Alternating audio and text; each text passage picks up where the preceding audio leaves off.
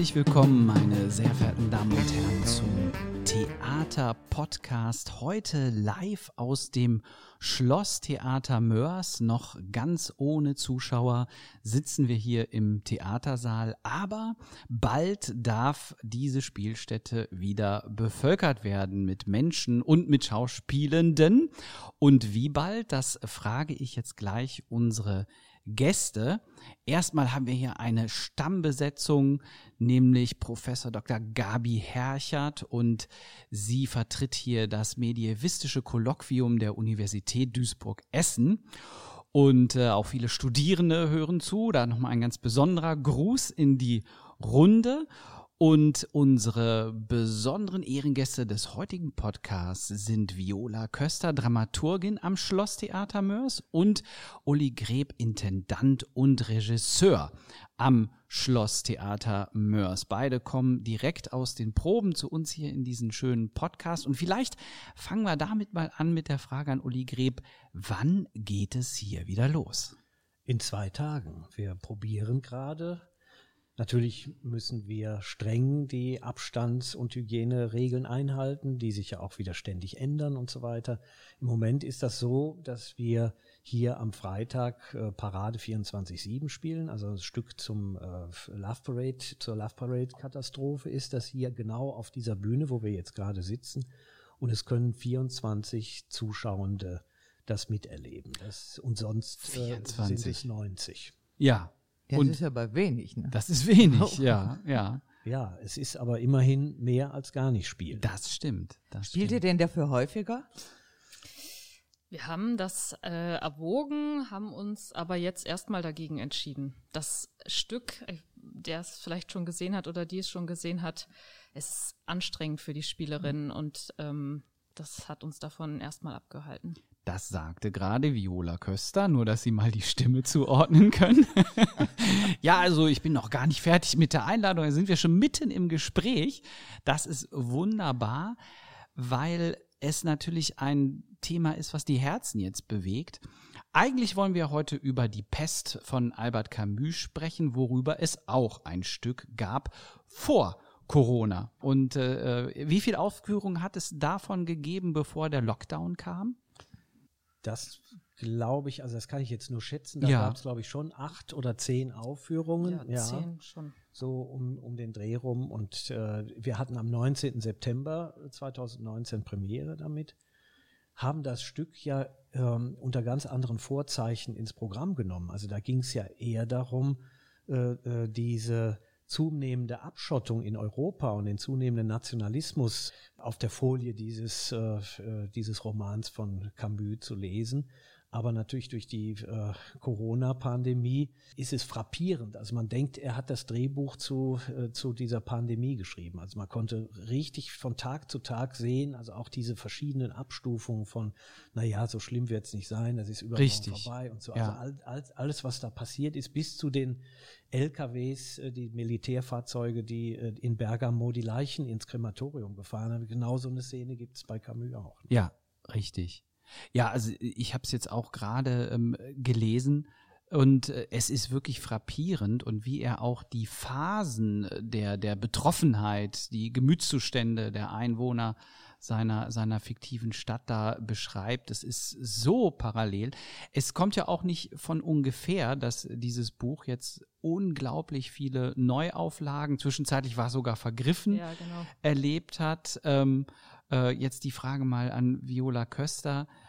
Wie hart hat sie persönlich dieser Lockdown getroffen? Also einmal als Mitarbeiterin des Theaters und dann aber auch als Mensch, der jetzt auf einmal, nehme ich an, zur Untätigkeit verdammt war. Äh, das nimmst du ein bisschen falsch an. Okay, korrigier mich gerne. Also ähm, für uns am Theater äh, ist die Corona-Pandemie, die ja auch noch nicht vorbei ist, natürlich eine besondere Herausforderung. Bei uns hatte es aber nicht die Auswirkung, dass wir jetzt weniger äh, gearbeitet haben, sondern eher, dass wir anders, aber auch zum Teil gefühlt zumindest mehr gearbeitet haben, Mhm. weil erstmal so neue Formate ja auch überhaupt erst entwickelt werden wollen. So, und die muss man sich erstmal ausdenken. Und das muss dann auf einmal ganz schnell passieren. Weil dieser Lockdown ja dann doch, obwohl man es vielleicht geahnt hat, relativ spontan kam. Das stimmt, ja. Und nun hat euer Theater, glaube ich, immer schon eine gewisse Online-Präsenz gehabt. Also ihr habt da eine, eine Affinität für. Ihr musstet das jetzt nicht komplett neu erfinden. Ja, das würde ich eher sagen, doch, das mussten Doch. wir schon. Also da gibt's andere Theater, die äh, viel weiter äh, und viel mehr mit den neuen Medien äh, experimentieren und mit dem Internet. Wir äh, sind da doch noch relativ klassisch und sagen, bitte Leute, kommt hier hin. Die äh, Schauspieler, Schauspielerinnen spielen 50 Zentimeter von euch entfernt, weil unser großes Haus halt ja nur 90 Personen passt. Und, und dieses, diese Qualität, so unmittelbar Schauspiel zu erleben, das ist eigentlich unser Markenzeichen und Mhm. auch der Vorteil von so einem kleinen äh, Haus. Und das, was die Viola gerade sagt, das stimmt natürlich, stimmt vor allem auch für die äh, dramaturgische Abteilung. Wir haben äh, Larissa Bischof noch, also zu zweit äh, machen die das, wuppen die das Ganze und äh, äh, Theaterpädagogen auch zwei, die hatten auch mehr zu tun. Die Werkstätten aber zum Beispiel hatten weniger zu tun, weil wir ja gar nicht produzieren konnten. Ja. Und das Ensemble hatte auch erstmal weniger zu tun, sodass sich dann ähm, so ein Missverhältnis äh, auch ergab. Also wir haben auch teilweise Kurzarbeit gehabt im Monat äh, Mai und dann aber auch das Ensemble und alle gefragt, könnt ihr da, wo jetzt viel mehr zu tun ist, mithelfen, sodass Ja. also auch äh, aus dem Schauspielensemble Leute plötzlich dramaturgische äh, Arbeiten oder Öffentlichkeitsarbeiten oder auch neue Projekte sich ausgedacht haben. Aber es hat sich ja durch, durch diesen äh, Lockdown, Shutdown hat sich äh, äh, alles neu organisieren müssen. Mhm. Aber es gab gar nicht diese, diesen Augenblick des Innehaltens einer Schockstarre, sondern ihr habt sofort reagiert. Naja, persönlich gab's das, glaube ich, schon bei jedem Einzelnen. Wir haben dann relativ schnell aber das äh, besprochen und eigentlich schnell entschieden, dass es für uns wichtig ist, weiterzumachen. Aber diese Schockstarre, ich glaube, die hat jeder von uns empfunden. Nur wir haben sie quasi nicht ausgelebt. Ja. Ihr hattet gar keine Zeit, sie auszuleben. Ja, das zum einen. Und dann kam natürlich von einer ganz anderen Seite noch eine Schockstarre oder ein wirklicher Schock auf uns zu, weil einer unserer äh, Schauspieler verstorben ist. Ja. Ganz plötzlich, ganz unvermittelt, Frank Wickermann am 2. April. Und das hat äh, nochmal, also wir mitten in der Katastrophe hatten wir dann noch eine äh, persönliche Katastrophe und wie Der auch äh, in der Ja. Pest-Inszenierung mitgespielt Ja, hat. ganz Zentral. zentral, ne? ganz zentral, er hat den Taru da gespielt. Ja. Und da ähm, äh, hält natürlich ähm, alles an. Also das ist wie, wie auf offener Strecke plötzlich eine Vollbremsung. zu Ja. machen.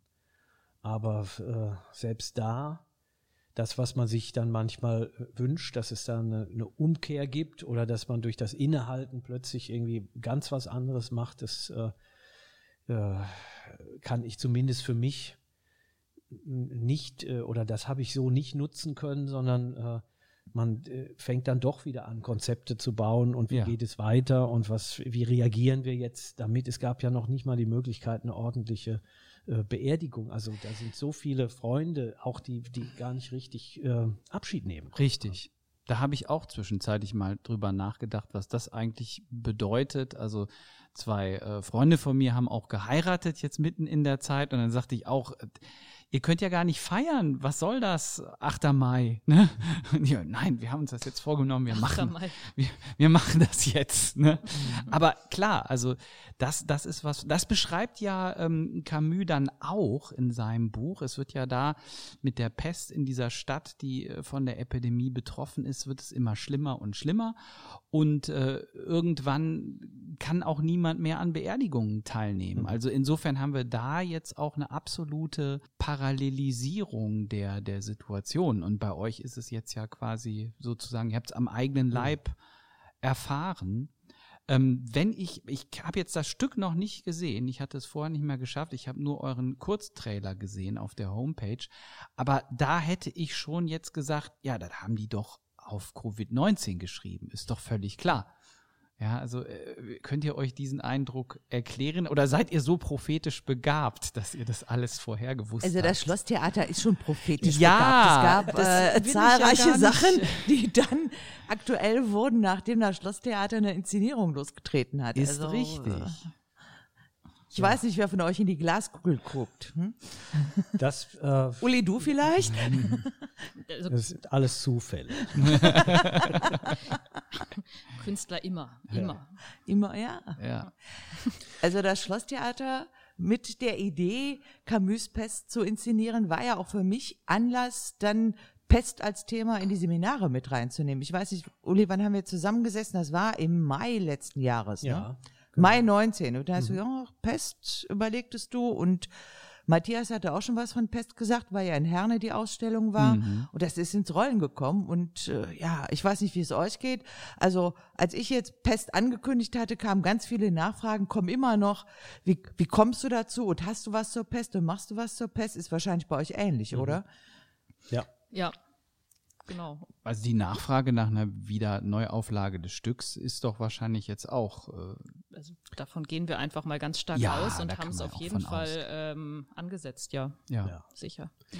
Gabi, wie war das denn bei deinen Studierenden? Also es gibt es ja manchmal, dass dann die Studierenden sagen, oh, so ein dickes Buch hier, müssen wir das alles lesen? Also war das jetzt auch äh, bei deinen Lektürevorschlägen so oder lief das flüssiger zum Thema Pest? Da die Studierenden auch zu Hause sitzen und studieren, haben sie mehr Zeit und können auch dickere Bücher lesen. Da gehe ich einfach mal von aus. Also,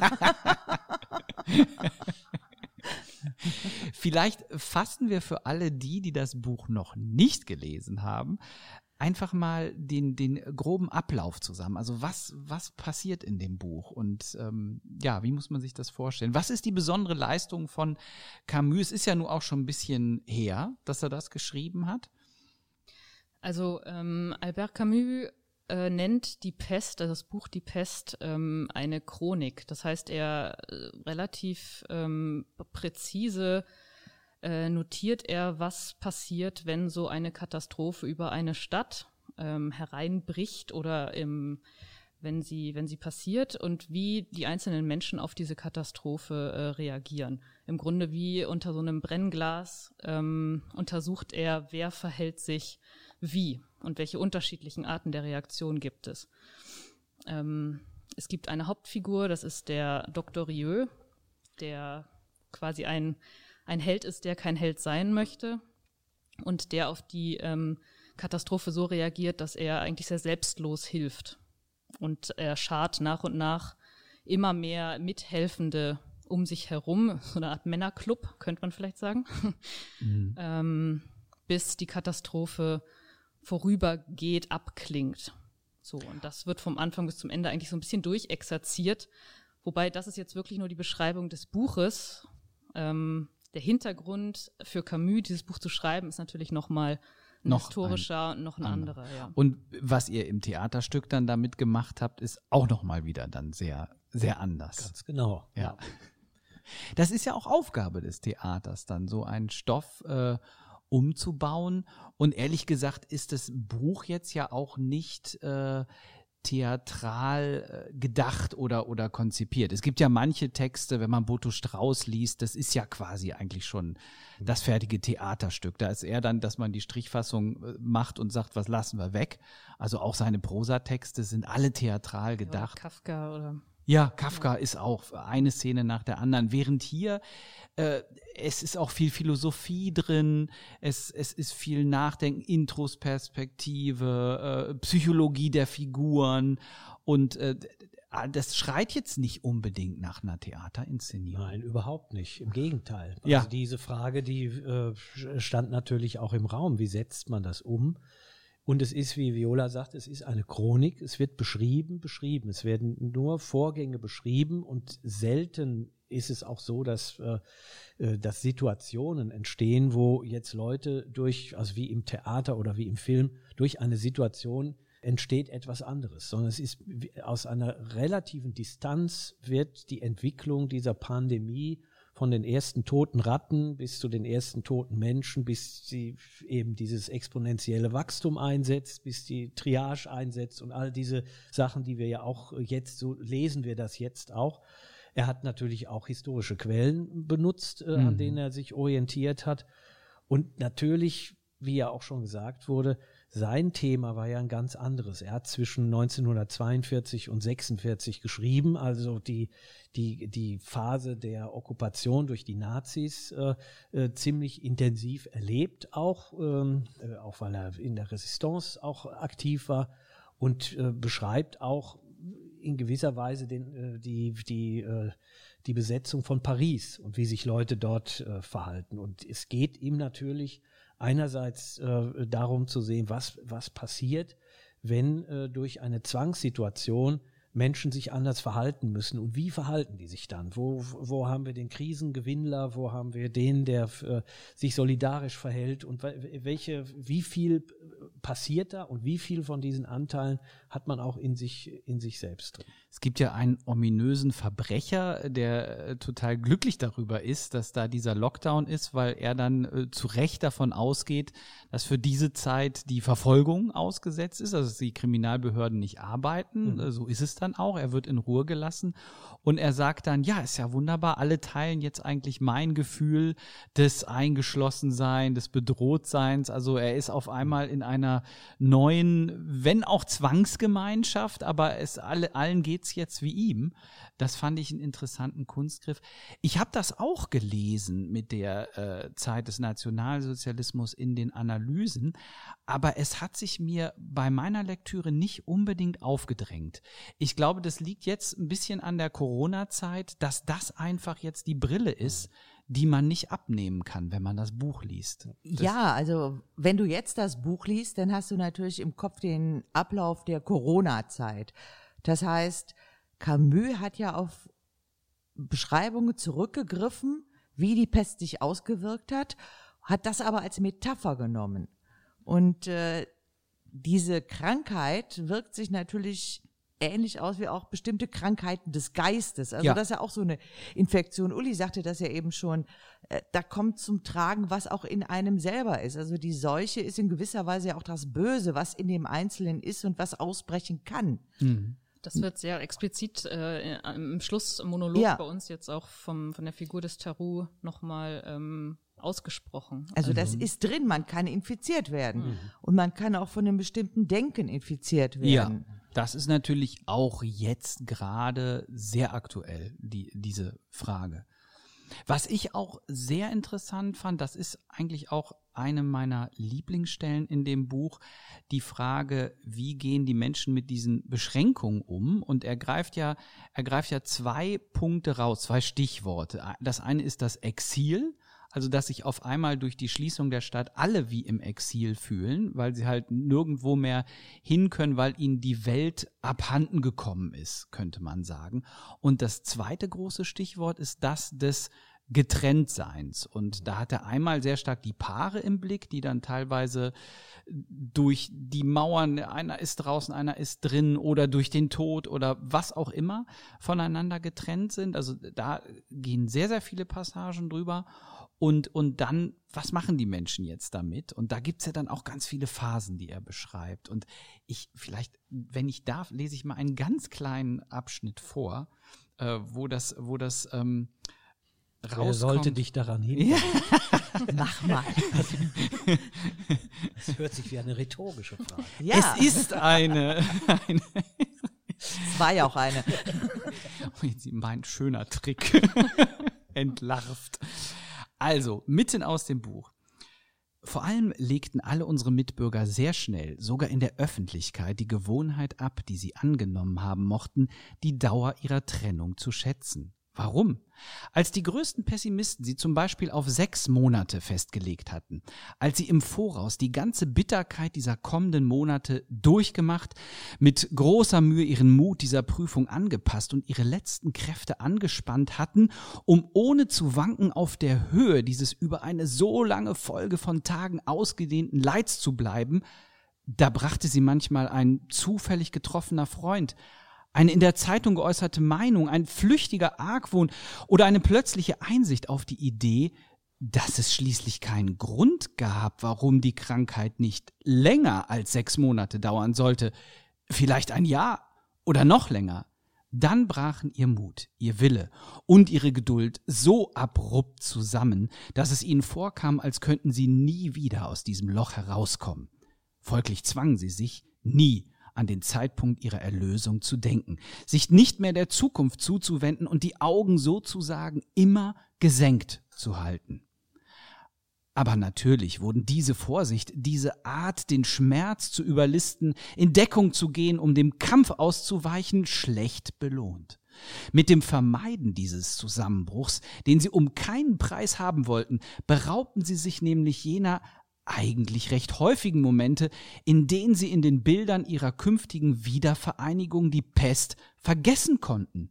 Und so, auf halbem Wege zwischen diesen Abgründen und diesen Gipfeln gestrandet, schwebten sie mehr, als dass sie lebten, richtungsloses Tagen und unfruchtbaren Erinnerungen ausgesetzt, umherirrende Schatten, die nur zu Kräften hätten kommen können, wenn sie bereit gewesen wären, im Boden ihres Schmerzes Wurzeln zu schlagen. Wow. Das ist doch eine Formulierung, oder? Das hört sich Das- nach Literatur-Nobelpreis. Das Ja. ist doch wie, wie aus der Bibel, im Boden ihres Schmerzes Wurzeln zu schlagen. Ich würde sagen, das ist wie aus dem richtigen Leben. Also das ist ja auch dieses Warten, wie lange dauert's noch, wann ist es vorbei? Oder dass jetzt bewusst wird, es kann auch noch länger dauern. Ja, das haben wir doch jetzt auch. Ja, wann kommt der Impfstoff? Ja, Ja, oder dieses Gefühl, ähm, jetzt auch äh, auf die Frage von vorhin bezogen, nochmal, wie war so der, der Alltag oder so, Ja. also die Zeit verschwimmt einem. Also Richtig. Sie, sie wird so ohne Unterbrechung. Man fragt sich manchmal wirklich, warum jetzt noch schlafen und so. Ja. Also ist Ja. alles so ein. Äh, der, Ja. der, der Philosoph Hartmut Rosa, der ja durch diesen Begriff der Resonanz sehr bekannt geworden ist, der hat jetzt gerade in einer Zeit ein Interview gegeben, hat ge der forscht jetzt zum Begriff der sozialen Energie.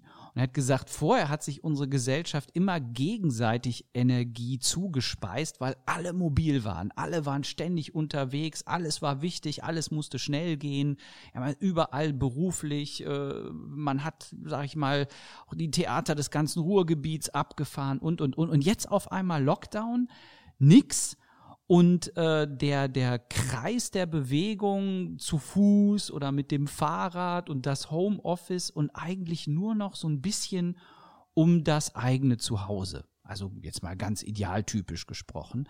Und er vertritt jetzt die These oder hat die Beobachtung als Soziologe vorgenommen, dass alle von so einer Müdigkeit ergriffen sind und, und dass es der Gesellschaft an Energie mangelt, aber gar nicht dem Einzelnen, sondern dass wir es mit so einer Art kollektiven Burnout-Syndrom zu tun haben, ausgelöst durch diese Untätigkeitsphase, die euch hier am Tisch jetzt ja nicht so betroffen hat. Das haben wir ja nun geklärt.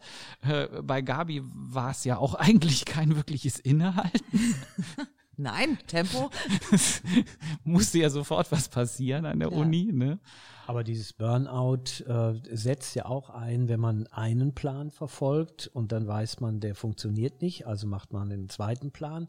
Nach kurzer Zeit funktioniert der auch nicht, dann kommt der dritte Plan, aber spätestens da sagt man, wie viele Pläne muss ich denn jetzt noch Genau. machen, die alle nicht funktionieren und dann bin ich auch in der Schlaufe drin. Ja. Übrigens, Camus beschreibt in, dieser, in diesem Sta Fußballstadion, das zur Quarantäne umgebaut wird, beschreibt er auch die Leute, die nach und nach depressiv vereinzelt da sitzen, auch nicht mehr reden wollen, sich nicht mehr unterhalten wollen und diese also diese Erschöpfung, diese innere Ja. Erschöpfung beschreibt er auch. Ich möchte aber noch mal äh, auch noch mal ansetzen und eine äh, für mich sehr wichtige Stelle äh, aus dem Roman hervorholen, denn dieses Getrenntsein setzt ja zum Beispiel bei dem Journalisten Rambert eine unglaubliche Aktivität äh, in Gang. Der möchte raus aus, äh, aus dieser eingeschlossenen Stadt Oran, möchte zu seiner Geliebten und äh, äh, ist auch äh, bei irgendwelchen Leuten, die, die ihm das ermöglichen sollen, also so Schlepperbanden und so weiter, die ihn rausführen. Und er treibt das, also die, die, den ganzen Roman über voran. Und das ist seine, seine fixe Idee, er muss raus, er muss raus äh, äh, und dann hat er die Möglichkeit, er hat natürlich mittlerweile den Arzt kennengelernt und hat auch die Arbeit von dem Rieu äh, kennen und schätzen gelernt. Und dann hat er die Möglichkeit rauszukommen und kommt wieder zurück. Und der Rieu sagt, "Wie- wieso bist du nicht weg? Du solltest weggehen, du sollst deinem Glück hinterherlaufen. Und er sagt den wirklich, finde ich, sehr äh, tief gedachten Satz, äh, ähm, wenn er aber rauskommt und alleine glücklich sein kann, würde er sich schämen. Mhm. und ent entscheidet sich bis zum Ende dann dort zu bleiben. Und er überlebt ja auch. Er also insofern ist er fast schon sowas wie eine klassische Heldenfigur. Ne? Oh, ja, ja obwohl da Camus hat, hat ein Problem ja, mit Helden. Darum geht es ja. ja. Also eine, eine, moralische Wertung ist da schon drin, aber eine Heldenfigur ja. lehnt er ja sogar ab. Also Richtig. explizit der das sagt er auch ähm, mehrfach. Ne? Ja. lehnt das ja. ab. Mhm. Ja, Rombe auch selbst, ja, natürlich. Genau. Eigentlich alle, alle Protagonisten wehren sich dagegen. Also es geht immer wieder um Heldentum und äh, Camus dekonstruiert ja auch unglaublich viele klassische Vorstellungen und, und also den Helden zerlegt er eigentlich. Ja, der hat keine Helden, aber das, was du eben genannt, Burnout genannt hast, also ja. da sehe ich viel mehr drin, die Erkenntnis der Absurdität, mit der man mhm. konfrontiert ist. Mhm. Also es ist einfach absurd. Man weiß nicht, warum das passiert. Es gibt auch keine Begründung. Ja, es gibt sehr viele Begründungsansätze. Es kommt ja auch ein Priester ganz äh, prominent vor, der Panelu, der hält ja da so eine so eine Pfingstpredigt. Ja. Der kommt ja daher mit mit sehr starken religiösen Erklärungsmustern so äh, und wird komplett ja. dekonstruiert. Ja. Ne? Ja, ja. ja. Und zwar und dekonstruiert sich selbst. Oder durch das, was er erlebt, äh, merkt er, dass nichts funktioniert nichts von funktioniert. dem, was er sich da ausgedacht hat. Ne? Weil er ja natürlich mit Schuld und Sünde und so weiter, mit solchen Gere und äh, göttlicher Gerechtigkeit, also diese Sintflut, äh, dieser Gedanke ist ja da auch drin. Ne? Ja. Und vor allen Dingen ist das ja die traditionelle Erklärung. Also das hast du ja auch schon 1348. Das ist die Strafe Gottes für die Sünden der Menschen. So. Das ist, ja, das Und ist. Das hat damals schon nicht gezogen. Und Camus zeigt nochmal, dass das jetzt auch nicht zieht. Und eigentlich derjenige, den man von außen, also nicht unbedingt in Camus Sinne, aber von außen als Helden sehen könnte, das ist ja dieser Rieu, der im Grunde genommen so den Sisyphus darstellt. Ne? Ja. Ist sinnlos, es ist völlig absurd, aber trotzdem machen und trotzdem gucken, dass man die anderen mitnimmt. Ja, und Rieu steht ja auch für dieses ärztliche Ideal des Helfens, ja, und, und wenn es ihn sein eigenes Leben kostet. Er ist aber genauso Opfer dieser Gleichgültigkeit. Also das wird auch sehr deutlich beschrieben, dass er auch abstumpft, dass ihn eigentlich nichts mehr erschüttern kann, dass er gar nichts mehr fühlt. Das wird dann erst gegen Ende wieder aufgebrochen, als ein Kind ganz grausam äh, stirbt und wo sie eigentlich gehofft haben, das mit so einem Serum heilen zu können. Äh, das bricht dann seine, seine Mauern auch wieder auf. Ähm, aber ich finde, wo du jetzt gerade sagst, Mittelalter, dass das eine ganz interessante Verquickung ist. Also man hat über weite Stellen den Eindruck, das könnte eine Pestschilderung aus dem Mittelalter sein. Und dann kommen aber so ein bisschen durch die Hintertür immer die Modernismen rein. Es gibt ja auch ein Serum, was da verabreicht wird, aber so wirklich die Pest zu bekämpfen hilft es auch nicht. Ja, Gegen Ende. Die, die Sache mit dem Kind, die ist auch sehr raffiniert von dem Camus da reingesetzt. Also da, das ist übrigens das, wo dieser Jesuitenpater Panelou dann in sich zusammenbricht, weil, weil sie dieses Leiden von dem Kind über Stunden, das Sterben beobachten. Mhm. Aber eben nicht, weil das Kind sie interessiert, sondern weil sie praktisch ein Menschenexperiment macht. Das, was jetzt auch stattfindet, Freiwillige, lasst euch impfen, wir gucken mal, ob es funktioniert oder äh, äh, ob es vielleicht daneben geht. Also da ist ein hohes Risiko und dieser in der Stadt entwickelte Impfstoff äh, wird an dem Kind ausprobiert und es funktioniert ja teilweise. Es verlängert es das verlängert, Leiden, ja. Genau, der Todeskampf, Qual, der wird, Todeskampf wird also in die Länge gezogen. Eine, eine, Folter, eine Tortur für, ja. das, für das Kind. Ja. Und und aus wissenschaftlichem Interesse oder na, also weil es der, der Allgemeinheit möglicherweise dient, gucken die sich das von Anfang bis Ende an und das ist natürlich äh, schon unerträglich. Ne? Ja, das äh, klar. Und das ist auch wieder so ein Schritt hin zu dieser Absurdität. Man will helfen, aber das eingesetzte Mittel schlägt auch ins Gegenteil um. Ne? Ja. Die Hilfe wird zur Qual. Und welche Aspekte habt ihr euch jetzt besonders rausgesucht für eure Inszenierung und auch für dieses Videoformat, äh, wo ihr mir vorhin gesagt habt, dass das ja auch jetzt schon abrufbar ist auf eurer Homepage? Ja, das Videoformat ist natürlich aus der Not geboren, weil Corona uns dazwischen kam. So. Aber die interessante Frage für uns war tatsächlich, wir haben einen Roman, der, wie schon gesagt, eher beschreibend ist. Die Figuren sind da, die Figuren sind aber eher Ideenträger. Es ist äh, eine eigentlich reine Männergesellschaft. Die Frauen finden nur als Projektionsfiguren oder sie sind weit weg äh, statt. Wie setzt man das um? Das ist so überhaupt nicht äh, theatral. Und wir haben ähm, gedacht, dass, also was interessiert uns daran? Wie verändert sich unmerklich eine Gesellschaft? Wer gehört dazu, also wer ist gesund, wer ist krank und muss raus oder wird isoliert. Und was macht das mit den anderen? Und das dachten wir natürlich damals gedacht äh, zum Thema äh, Europa, zunehmender Nationalismus, Abschottung nach außen, wer muss wieder zurück und so weiter. Hm. Wir haben äh, einen, einen, großen, einen großen Graben, das Mittelmeer als Massengrab und so weiter. Das waren alles Themen, die da im, im Raum standen. Und dann äh, ist natürlich die Frage, wie, wie kann man das umsetzen?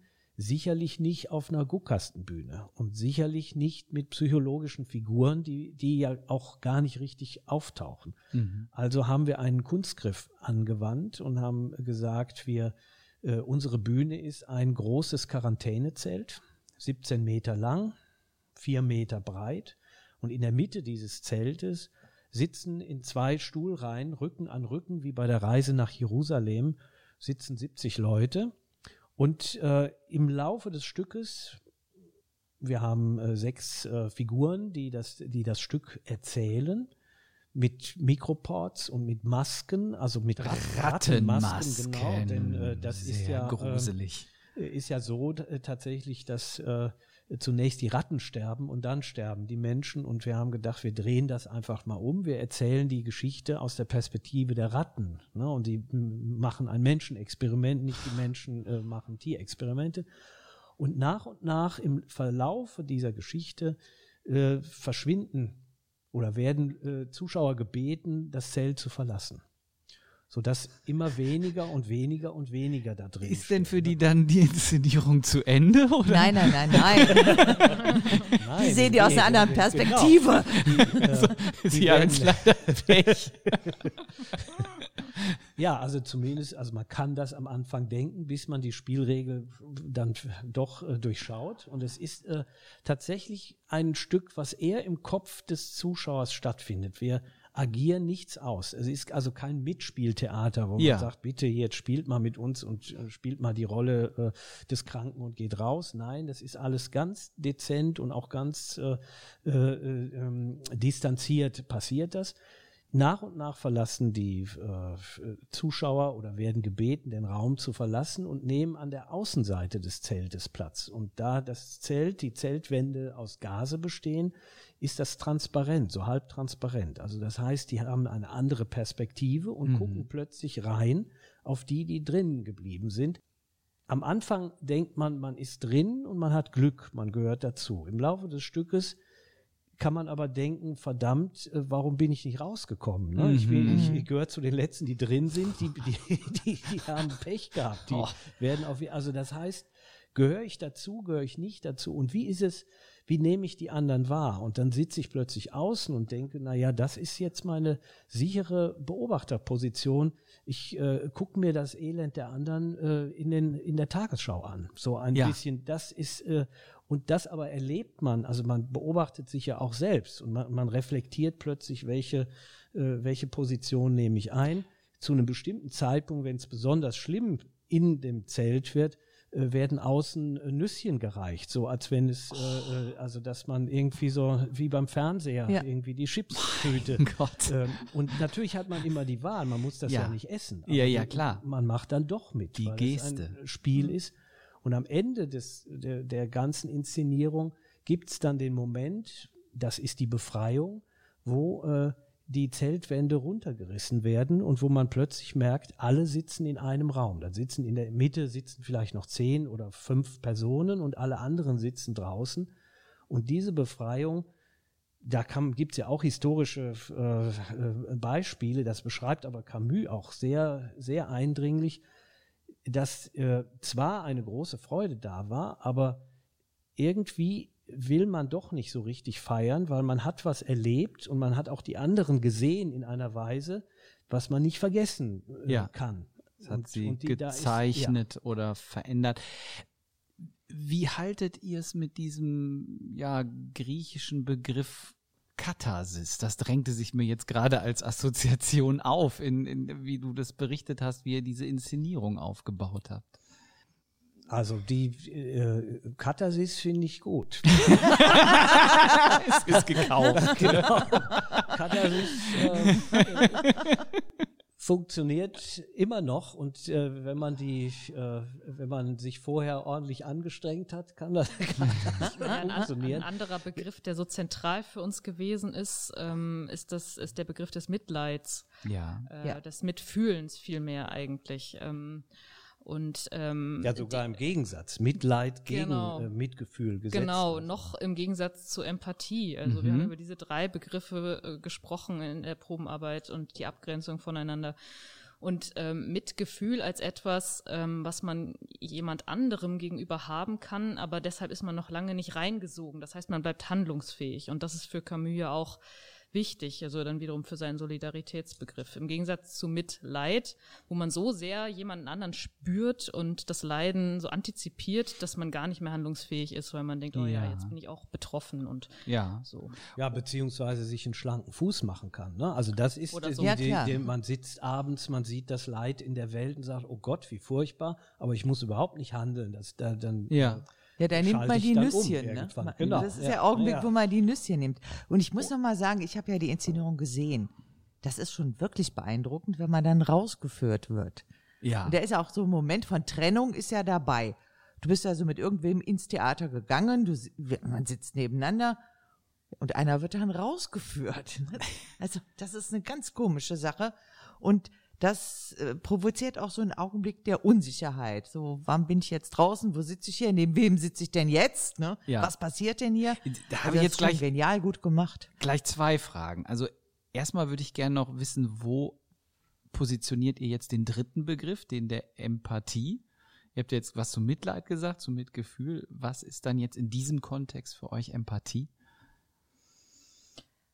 Ähm, ich glaube, ich habe das ein bisschen falsch aufgezogen. Also mit Leid wahrscheinlich eher so, wie Uli das gerade erklärt hat, als etwas, wo man vielleicht nicht genug involviert ist. Also was man zwar empfindet, aber man tut nichts und macht sich auch einen schlanken Fuß und Empathie als etwas, ähm, in das man reingezogen wird, aber es nicht zum Handeln kommt. Also ja. in jedem Fall war das äh, der Begriff des ähm, Mitgefühls der den Camus ähm, auch verwendet und den auch wir sozusagen dann uns ähm, mm, mm. Oder, ja, den wir diskutiert haben. Und jetzt die zweite Frage auf die Beschreibung von Gabi gerade. Äh, das macht ja das Publikum wirklich betroffen, wenn die bei euch dann in dieser Inszenierung sind. Gibt's dann auch hinterher mal Publikumsgespräche, wo ihr diese Reaktion dann nochmal abfragt? Was haben sie erlebt? Wie ist es ihnen damit gegangen mit der jeweiligen Perspektive, die sich ver, äh, verändert im Stück?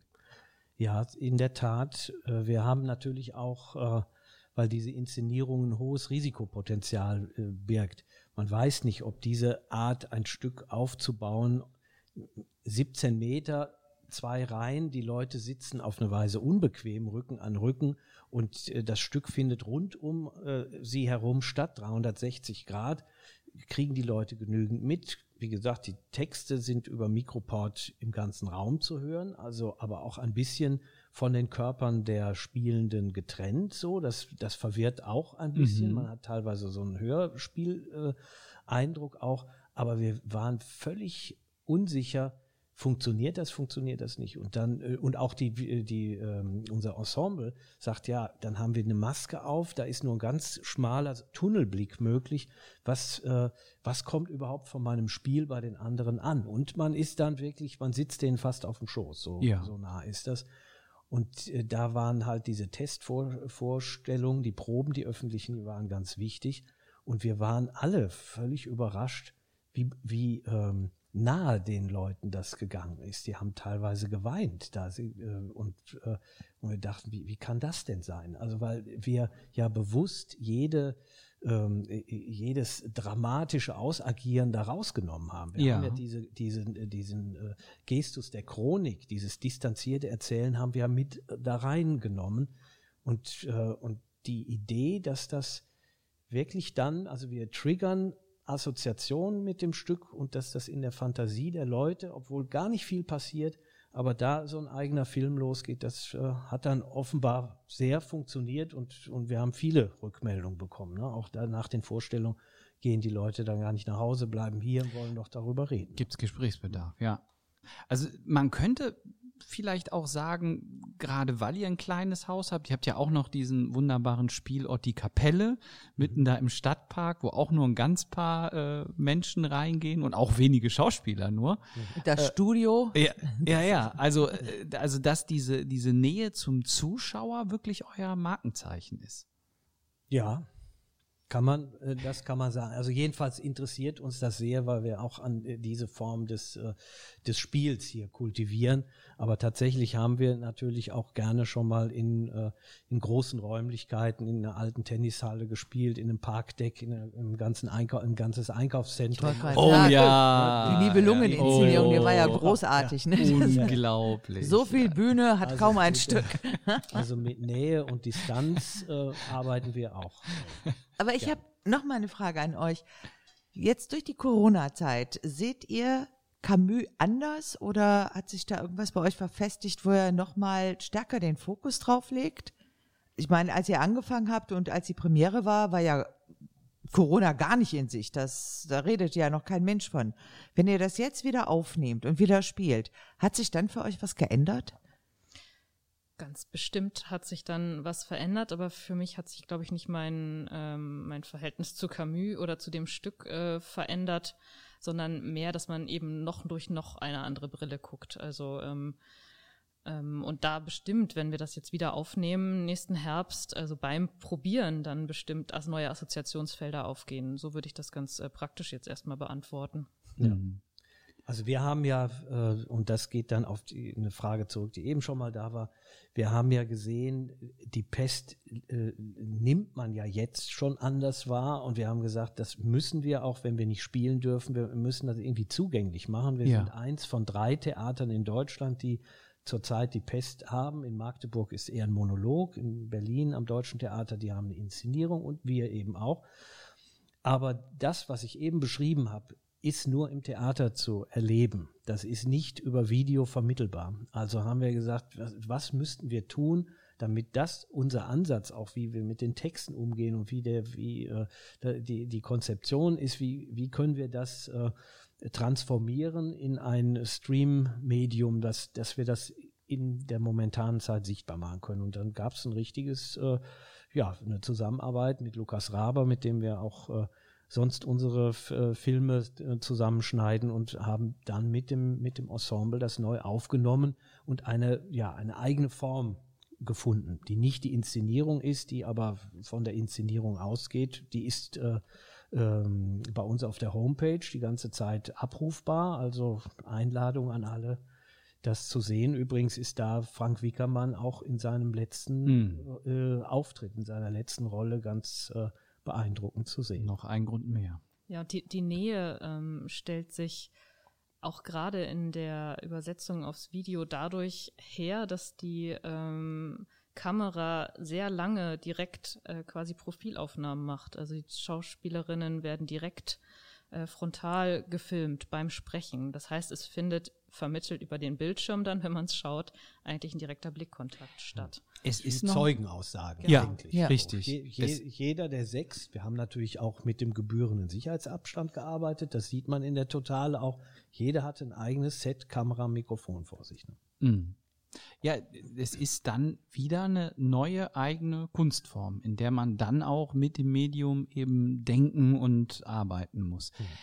Abschlussfrage, Gabi, warum sollten deine Studierenden hier ins Theater gehen und sich jetzt als medievistische Experten mit so einem modernen äh, Buch wie äh, Camus Pest befassen? Also du weißt ja, Medievistik ist eher Welterklärung als ein Teilfach, ne? Ja. Hab ich ja schon häufiger gesagt. Äh, so nehme ich dich auch wahr. Eben, ja. Also gerade diese Pestbeschreibungen finde ich absolut spannend. Wenn du, du kannst ja schon vor medievistischen Themen anfangen, guck in die Antike, guck dir äh, Lucrez an oder Thukydides oder andere Beschreibungen von Seuchen. habe ja schon mal gesagt, es gibt so eine Art von Logik der Seuche. Das ist immer gleich, wie es abläuft. Das ist irgendwo, das ist nur ein bisschen, das betrifft uns nicht, da müssen wir auch noch gar nicht handeln, geht von selbst wieder weg und so weiter und so weiter. Also diese Tradierung, die wir dann natürlich auch bei Texten haben, die sich mit der mittelalterlichen Pest befassen, zieht sich durch bis Camus. Und ich sehe das so als, ja, Zusammenschau. Egal, ob es sich um die Pest irgendwo in der Antike handelt, ob das die äh, Pestwellen im Mittelalter sind oder ob das ziemlich aktuell ist. Das mhm. funktioniert immer gleich. Richtig. Und mit Corona haben wir gesehen, es funktioniert immer noch so. Selbst äh, wenn die Medizin besser ist. Ne? Und jetzt natürlich, Gott sei Dank, die Todesraten anders gelagert sind bei Corona. Ja, also hier, man weiß jetzt nicht, wie viel Teil der Stadt hat es hinweggerafft. Es werden immer nur Tages- oder Wochentodeszahlen. Ich habe mir jetzt nicht die Mühe gemacht, da irgendwas. Das ist ja so wie in Brasilien. Zusammen ne? zu ja. Wir wollen gar nicht wissen, wie die, wie ja. die Statistik ist. Wir verschleiern ja. das. Wir mhm. sagen jetzt nur noch die Tageszahlen. Ja. Nach drei Tagen hat man es wieder vergessen. Also ich werde auch mal ganz vorsichtig mit der Aussage, das ist nicht so schlimm. Die Frage ist, wo ist ja, es wie schlimm? Das wollte ich ja nicht sagen. Wir sind ja auch noch nicht am Ende. Also was ist, wenn das jetzt noch sich weiter verbreitet in Staaten, die eben keine medizinische Grundversorgung haben. Ja. Dann kann es ja auch noch Ausmaße wie die Pest annehmen. Richtig. Ja, wenn du dir nicht die Hände waschen kannst, wenn du keinen Zugang zu Trinkwasser hast. Also dann dann kommt eine Erkrankung im sicheren Todesurteil. Also ich habe jetzt mehr auf die äh, entwickelten Staaten geguckt mit Beatmungsgeräten, mit allem, was geht. Ähm, aber, aber ich glaube, dass das Bedrohungsgefühl eben doch ein sehr, sehr ähnliches ist. Also das ist eigentlich jetzt immer unser Befund in den Gesprächen gewesen. Das ja? Bedrohungsgefühl, aber auch die Hilflosigkeit, der ja. man ausgesetzt ist und der Absurdität, mit der man konfrontiert ist. Deshalb mag ich Camus besonders. Also diese Absurdität, dass man, das kann jetzt überhaupt nicht sein. Mhm. Die Erklärungen greifen auch nicht. Also. Ja. Und er gibt uns ja am Schluss des Romans was mit. Da sind wir jetzt noch nicht in der Corona-Pandemie, wo, äh, wo es schon die Befreiung gibt, wo er sagt, man weiß gar nicht, warum auf einmal die Pest sich zurückzieht greift der Impfstoff, der vorher nicht gegriffen hat. Warum ist das überhaupt so? Niemand kann es genau erklären, warum die Pest sich zurückzieht, aber er sagt, äh, glaubt nicht, dass die vorbei ist, sondern die ja. hat sich nur zurückgezogen, genauso wenig wie wir erklären können, dass sie auf einmal nicht mehr da ist, wird sie plötzlich wieder, und das habe ich jetzt nicht auswendig da, aber sie, äh, sie kommt zurück um äh, in eine glückliche Stadt einzufallen. Genau. Einzufallen. Genau, genau. Und das ist jetzt auch meine Schlussfrage an euch vom Theater. Ähm, so ein Lockdown der Kulturszene über Monate und jetzt auch noch sicherlich mit monatelangen Nachbeben. Äh, wir, wer weiß, wann der Normalzustand wiederhergestellt ist. Also wenn flächendeckend geimpft ist, ja, das kann nächsten Sommer sein. Ähm, wie wird das die Theaterlandschaft verändern? Wie wird es die Zuschauer verändern? Wie wird es euch äh, Theatermacher verändern? Also was, weil, weil es so ein beispielloser Vorgang ist. Also wir hatten viele Wirtschaftskrisen seit, seit Gründung der Bundesrepublik äh, und, und auch den Theatern mit Zuschauern geht es mal besser, mal schlechter und man kämpft immer. Aber ein Lockdown, also das hättet ihr euch doch wahrscheinlich auch niemals ausgemalt. Nee, die Fantasie in der Tat äh, hatte ich nicht und jetzt steckt man mittendrin. Und natürlich ist es so, das ist jetzt die erste Corona-Welle. Wahrscheinlich wird es eine zweite, vielleicht eine dritte geben, aber ganz sicher wird es äh, die Welle der wirtschaftlichen Auswirkungen geben, was, was ja jetzt auch überall diskutiert wird. Das betrifft ja nicht nur Kulturbetriebe Nein. und Theater, mhm. aber das äh, äh, wird dann nochmal ganz spannend und möglicherweise auch prekär. Also ich erinnere mich noch sehr gut an die Auswirkungen der Wirtschaftskrise, also nach der äh, Lehman-Pleite 2008. Da war das 2010, 2012 mit den Nothaushalten, wo es immer darum ging, freiwillige Ausgaben, Theater, braucht man das? Die Kultur kommt immer ganz äh, zum Schluss, wo wir auch eine starke Solidarität hier erfahren haben, aber da ging es dem Theater und auch dem Festival hier in, in der Stadt Mörs, ging es irgendwie wirklich an den Kragen. Das, äh, was ich jetzt höre über die Nachrichten, äh, heißt ja, Das ist alles viel schlimmer als 2008 äh, Mhm. wirtschaftlich. Ich, ich will mir das gar nicht jetzt theoretisch ausmalen. Es, äh, es wird kommen, aber es, äh, das wird nochmal neu unseren Gesellschaftsvertrag, äh, äh, wie, wie leben wir zusammen und was ist Ja. wichtig? Äh, Wie wichtig ist Kultur? Wie, genau, Ja, und genau. ich möchte nicht das Wort systemrelevant in den Mund Nein. nehmen. Zack, ist schon Passiert. passiert. Ja, er hat's gesagt, Ja, er ich hat's gesagt. Er hat's gesagt. Aber äh, äh, da finde ich einfach oder fände ich es wichtig, dass man, äh, was auch immer da kommen wird, die Kultur als einen Teil, einen wichtigen Teil der Gesellschaft sieht und nicht sagt, da sind die wirklich relevanten wirtschaftlichen Sachen und dann gibt es die Freiwilligenleistung, die Kultur. Also in dieser Herausforderung sind wir, glaube ich, wirklich alle in, äh, äh, auf einer Seite und müssen sehen, wie wir da rauskommen, ohne unsere äh, Errungenschaften einer demokratischen, offenen Gesellschaft verlieren, zu verlieren. Oliver Scheidt hat so schön gesagt, Kultur ist nicht systemrelevant, sondern sie ist systemimmanent. Das fand ich klasse und eben auch Überlegung, die mich umgetrieben hat, wie lange hält man es eigentlich aus ohne Kultur? Ja, also das, das ist eine Frage, die mir schon auch zu schaffen macht. Und ich glaube, vielen Menschen. Ähm, was meint ihr, wie es euer Publikum verändert? Also sind die Leute heiß drauf, Ja. endlich wieder ins Theater zu Also nach dem, was wir wahrnehmen, ähm, äh, ist da schon ein Bedürfnis da, wieder auch zu kommen, analog und Theater vor Ort zu erleben. Wobei wir auch wirklich sehr, sehr froh sind äh, über die vielen Solidaritätsbekundungen und äh, die vielen Nachrichten, die wir während der Corona-Zeit jetzt bekommen haben. Also wir haben Livestreams veranstaltet auf Facebook mit Live-Chat und so weiter und wir hatten kleine Fangemeinde.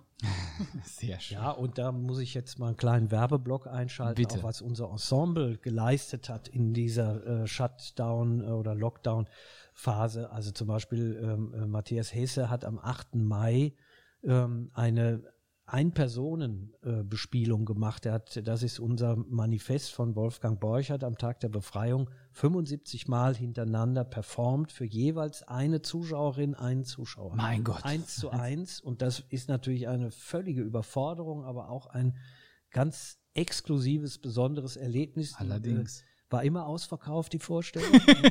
und, Selbst nachts Und, um drei äh, und Ehrlich? Ja, ja, Also rund um die Uhr. Ja. rund um die Uhr 24 Wie, Stunden. wie hat er das denn wenige. durchgehalten? Ja, der war fertig. Der fertig Ende. hinterher. Das konnte man auch, es wurde auch gestreamt. Es haben sehr viele Leute das äh, daran teilgenommen und so. Also das sind solche äh, äh, und Lena Intesami, die Glasglocke von Sylvia Plath, äh, äh, liest sie.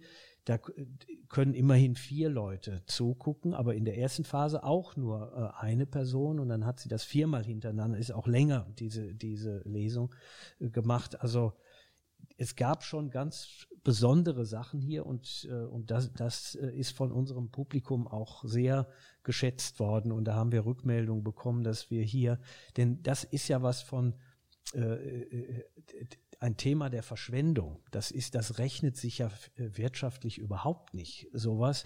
Aber Ja. es ist wie ein, ein Lebenszeichen. Ich wollte sagen, also da.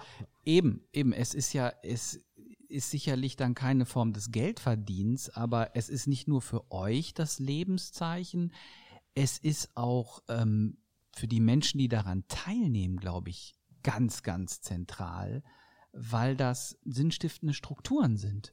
Eben, und Kultur kannst du ja nicht mit Wirtschaft gleichsetzen. Nein, Also nochmal zu dem, was du eben auch gesagt hast, das Problem, dass Kultur gelegentlich gering geschätzt wird, ist das gleiche Problem, aus dem auch Bildung gelegentlich gering geschätzt wird, obwohl man permanent darüber redet. Die Lobby ist einfach nicht gut genug. Also die Wirtschaft hat eine gute Lobby und die Lobbyarbeit führt dazu, dass da Erhaltung vorangetrieben wird. Da will man nicht, dass irgendwas zusammenbricht. Aber Kultur hat nicht so gute Fürsprecher. aber ist trotzdem wichtig. Ja, natürlich ist es wichtig, aber es ist ja so von unten her. Der ist kein großer Lobbyist, der im Bundestag oder sonst wo sitzt. Ich glaube, das ist auch ein Problem. Oder die sind halt nicht so laut wie die anderen. Ich glaube, geben tut es sie schon auch, Fall, ja. ne, äh, aber sind vielleicht äh, weniger. Sie haben auch nicht so viel Druckmittel. Richtig.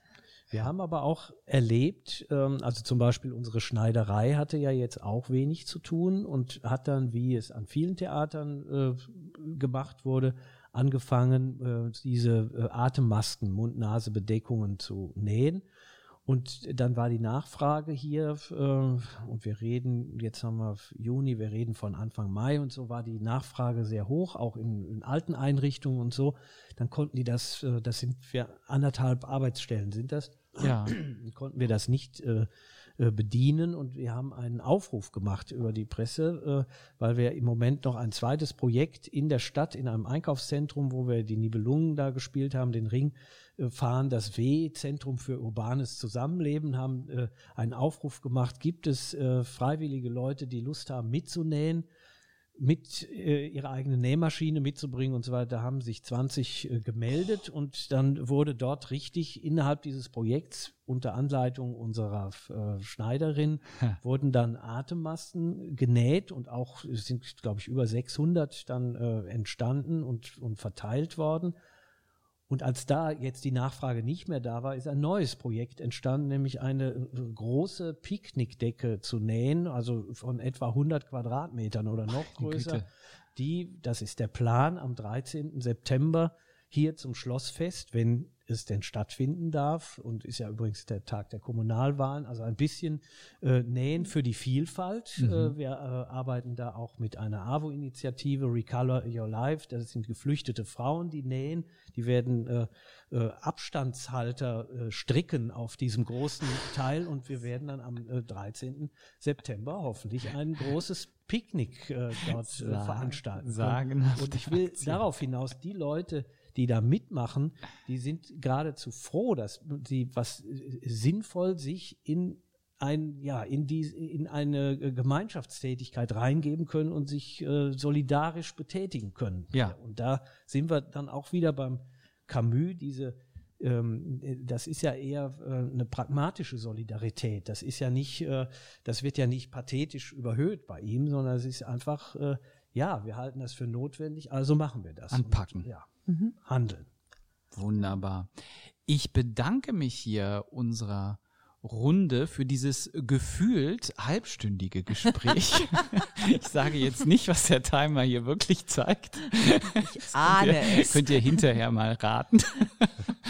Und äh, ja, also herzliche Einladung äh, liebe Hörerinnen und Hörer, kommen Sie nach Mörs und wenn wieder gespielt werden darf, schauen Sie sich Camus Pest an oder eine der anderen wunderbaren Spezialinszenierungen, in deren Genuss wir jetzt trotz oder wegen der Pandemie kommen. Danke fürs Zuhören und bis zum nächsten Mal. Tschüss. Tschüss.